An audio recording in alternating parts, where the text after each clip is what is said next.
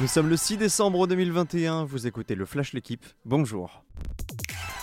L'OL toujours au ralenti. Lyon a concédé le match nul de partout hier soir à Bordeaux en clôture de la 17e journée de Ligue 1. Les Rodaniens sont 12e du championnat à 8 points de Rennes, 2e et auteur d'un festival offensif sur la pelouse de Saint-Etienne. Succès 5-0 des Bretons grâce notamment au triplé de Martin Terrier. Chez les Verts, Claude Puel a été démis de ses fonctions à la suite de ce lourd revers.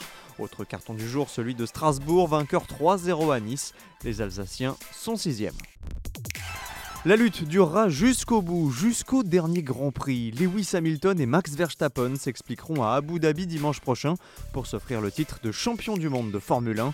Hier à Jeddah, Hamilton a comblé l'écart qui le séparait du Néerlandais. Le Britannique a remporté une course à rebondissement devant son grand rival et en s'adjugeant le meilleur tour en course. Conséquence, les deux pilotes sont à égalité de points.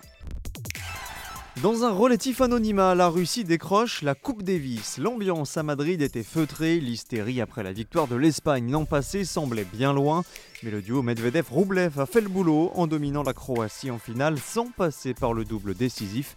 C'est le troisième sacre des Russes après 2002 et 2006 dans la compétition et leur deuxième titre de l'année après la TP Cup en février.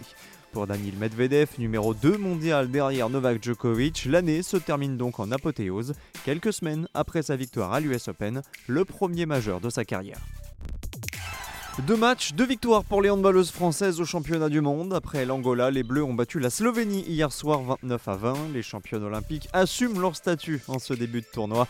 Dernier match de poule demain pour les filles d'Olivier Crumbles à 20h30 face au Monténégro. Merci d'avoir écouté le Flash l'équipe.